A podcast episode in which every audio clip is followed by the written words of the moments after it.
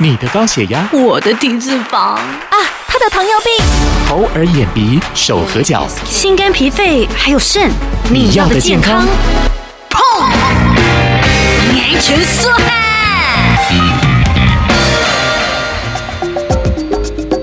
陶晶莹曾经这么形容经痛：如果男人在自己的下体被高跟鞋连踹七天而不哀不缩，那女人也可以平静地度过经期。相当痛的一个形容啊！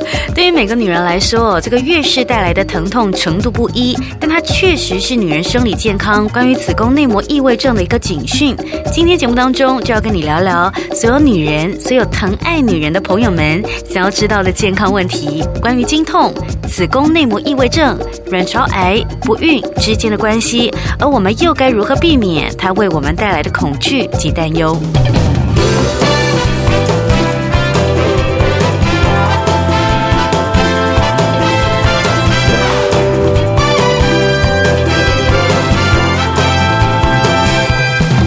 统计哦，在台湾八百万生育年龄的女性当中呢，有百分之二到五的人是患有子宫内膜异位症的哦。换言之，有二十到四十万的女性哦受到此病的一个侵袭。所以呢，我们就为您邀请到了妇科的权威，同时也是台北医学大学附设医院妇产科医师刘伟明刘医师，跟我们聊聊。医师好，主持人您好，各位听众好。我们现在妇女们哦是活在一个恐惧当中，因为我们发现所谓的子宫内膜异位症似乎有年轻化的趋势，可是关于它的成因，关于它为什么年轻化，我们却一无所知哦。那请教医师了，它真的有年轻化的趋势吗？又为什么它会造成这样的状况呢？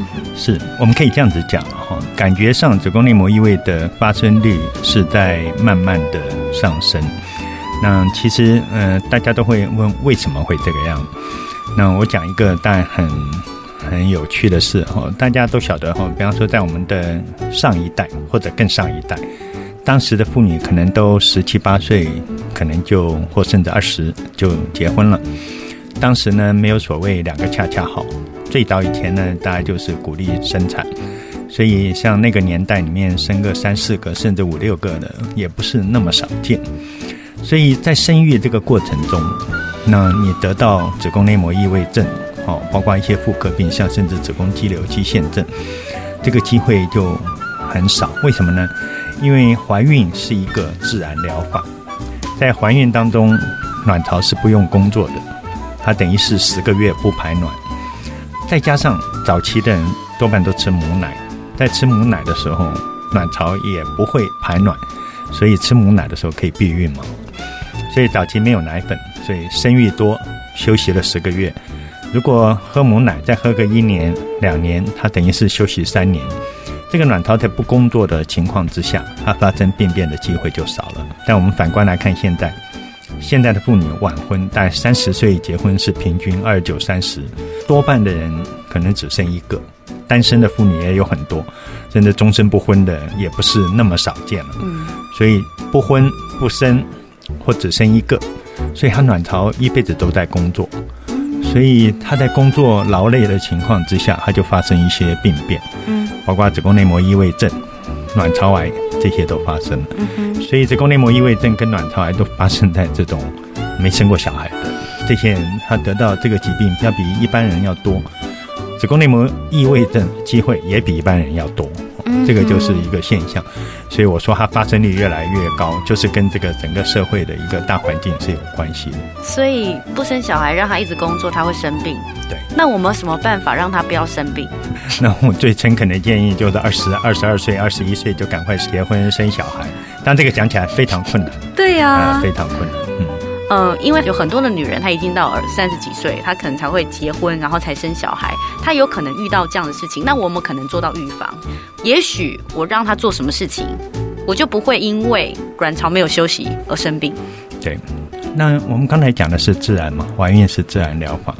那我们另外讲一个好了，吃避孕药不是也不排卵吗？哦，对，嗯，吃避孕药也是一个方式。但是你晓得，台湾人对吃避孕药是心理上是排斥的。台湾人年轻女孩都会听妈妈的吩咐吃事物，她也不会吃吃避孕药，因为台湾人对药物听起来，他就觉得医生推荐他吃药物可能是在害他，他宁可去买一些他不懂的东西。哦，妈妈讲的绝对不会错。所以这都造成妇科疾病哦蔓延的原因之一。嗯哼，哦，你不能再用传统的那些老观念来约束一些现在的年轻妇女。所以我说吃避孕药，当基本上它是卵巢不排卵了哈。所以人家说你吃避孕药吃七年，得到卵巢癌的机会，包括内膜癌机会都减半。好，这个是可能大家过去不太了解的事，非常不了解，非常不，是非常这个就休息啊，它不排卵，它就在休息啊。嗯哼，呃，当然不排卵，这个我们的卵巢可以得到休息，然后子宫内膜异位其实跟卵巢也有一些关系，所以是不是代表说，假设我子宫内膜异位发生了，它也会影响我卵巢的健康，是所谓的卵巢癌的前身吗？是这样子哦。那过去，那我想一般一般民众对卵巢癌的观念好像都是五六十岁哈，因为卵巢癌症都五六十岁。其实不然，其实我们现在在临床上看到的卵巢癌的患者，其实我觉得年龄层是有偏低的，而且这些偏低的情况都很让人讶异哦。有的二十多岁，平均大概三十出头，大家就会怀疑了。为什么现在的卵巢癌年龄层偏低？我不知道各位一般老百姓对子宫内膜异位的看法如何？有没有人曾经把子宫内膜异位跟卵巢癌联想在一起？嗯，好，这个是个关键哦。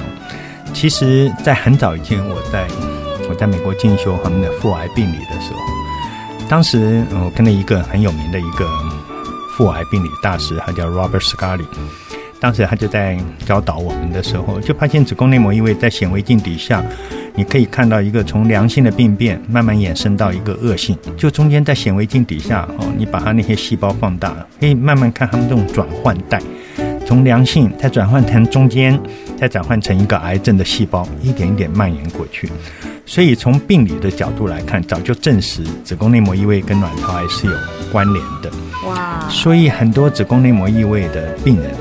他会有经痛的现象，可能妈妈就讲说，你将来结婚生小孩就好。问题是你将来现在人都晚婚啊，三十多岁结婚的时候你就不孕症了，你已经生不出孩子了。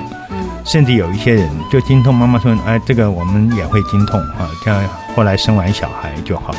可是早期的人都早婚了，现代人都晚婚了，所以在很多我们现在看到三十多岁平三十多岁卵巢癌患者。切下来那些病理报告里面就可以看得出，里面是潜在的子宫内膜异位相关联的卵巢癌。其中两个卵巢癌最容易跟它有关，一个叫我们叫明亮细胞癌 （clear cell），这个卵巢癌跟子宫内膜异位非常有关。还有一个我们叫 endometrioid 的，就子宫内膜样的卵巢癌。这两种形态的都跟子宫内膜异位有关。这个是一个很多专门做妇癌科的医生哦会。大家都了解这件事情，当然发生的几率并不是这么高，所以也不要把一般的妇女说有子宫内膜异位让太惊吓，也不必。但你只要 follow 一个医生，啊，遵照医生给你的一些建议，我相信这个机会是降低的。子宫内膜异位确实可能发生到最后会造成不孕，对，然后变成卵巢癌。嗯，变成卵巢癌不一定是少数，好，毕竟还是有可能，只是说它跟不孕之间的关系的关联其实是大的。好，那嗯，嗯，实际上哈，嗯，我大概嗯可以讲一件事，很多子宫内膜异位的患者他会经痛，而且这个经痛会随着年龄越来越痛。那有一些患者哈，他在月经来的时候，嗯，他会胀气，大家都觉得很奇怪，为什么会胀气？而且会甚至大便变得很软。甚至有点拉稀都有可能，你知道这是原因在哪里吗？这个原因就是子宫内膜异位，它已经附着粘着在你的直肠大肠上，所以每次月经期间，通常我们在月经期间，子宫内膜就要从子宫的内壁排到身体外心，我们叫月经。但是这些子宫内膜异位藏在我们身体的骨盆腔底部，它会把你的直肠。肛门的上方的地方，整个的粘在一起，但是这些内膜异位的组织呢，它又没有办法像月经一样从身体上排出来，所以它就积在骨盆腔的底部肿胀，然后排血，就慢慢有的人在卵巢上形成所谓的叫巧克力囊肿，甚至有的人就直接吃到你的肠壁上，直接吃到你的肠壁哦，慢慢钻钻了你的肠壁。它就不断的刺激你的肠子，因为它要排排不出去，它就排在你的肠壁的黏膜上，哦，肠壁上，所以你的肠子就拼命蠕动，所以到月经期间你就拼命想上厕所，然后胀气，然后大便变得很稀很软。当最严重的，我们曾经看过，它可以把肠壁可以吃穿，吃穿了以后呢，还是年轻女孩哦，吃穿了之后，她还以为是大肠癌，跑到直肠外科做了切片，才发现吃穿她肠壁的不是。直肠癌反而是子宫内膜异位症，这个不是很少见的，这个不是很少见。可是大部分的人，很多妇女都不清楚，她们可能会跑到肠胃科去看，得到诊断叫什么大肠躁郁症啊，什么东西都不正确，根本的来源都是从子宫内膜异位来的。医师是不是可以建议我们，当发生了以上这个医生讲的那些症状之后，就代表你该去看医生了？对，实际上就像我刚才讲的了。但实际上，这个经痛这个现象，我一定要还是要对一般的妇女，还是要提出一个严重的一个警示了。就是你千万不要以为经痛就是女人一定会经痛，不是。你有经痛，something 一定 wrong，就是你一定是有一些 underline，你一些你不知道的疾病在潜在中慢慢在形成。当然，这个经痛通常有问题的经痛，多半是这个经痛会随着年龄慢慢越来越厉害。我刚才讲的症状会胀气、会腹泻、会慢慢越来越厉害。最严重到什么程度？最严重可能你一天会挂两次急诊，去打止痛针。那很多人是自己买成药吃，吃止痛药。我觉得这基本上都不是一个好现象。一旦有症状，我建议还是要早期去找。专门的医生整理了这个以上我们医师说的啊，当然它中间都有一些关联性。那是不是代表说，假设我有早期发现我身体有一些状况，然后我去看医生，发现我有子宫内膜异位，但是我及早治疗，它就可以让我免除不孕的危险吗？对，主持人你这样讲，对，我觉得是一个很好的一个建议。大家都知道，子宫内膜异位是个进行性的疾病。等你一旦初经来了以后，一直到你停经，这中间，因为你的卵巢持续在分泌女性荷尔蒙，子宫内膜异位是我们叫 hormone dependent，它是因为依赖女性荷尔蒙来生存的。所以一旦从初经到更年期这一段时间，你不让它在中间终止，还不断变化进化到最严重的程度，到了停经之后，它就没有办法再继续恶化下去。所以我们的治疗策略呢，就是不管你今天使用药物也好。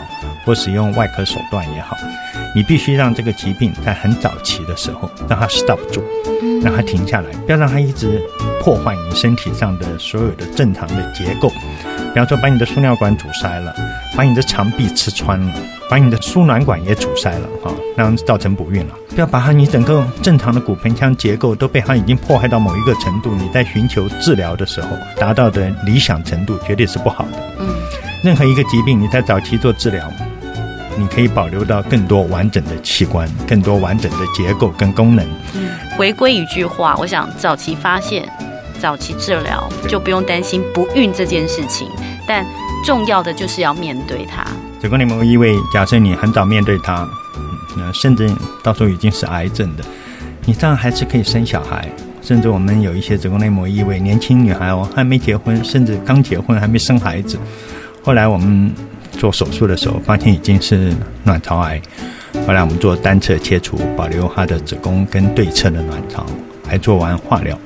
后来她还是这样生小孩。这种例子不是没有。总而言之，就越早面对它，甚至连癌症都不会发生嘛。呃，这个专访很重要的一件事情，就是让大家更认识啊，这个子宫内膜异位，然后甚至是卵巢癌不孕之间有什么样的关联啊？重点是让大家有一个正确的心态去面对它。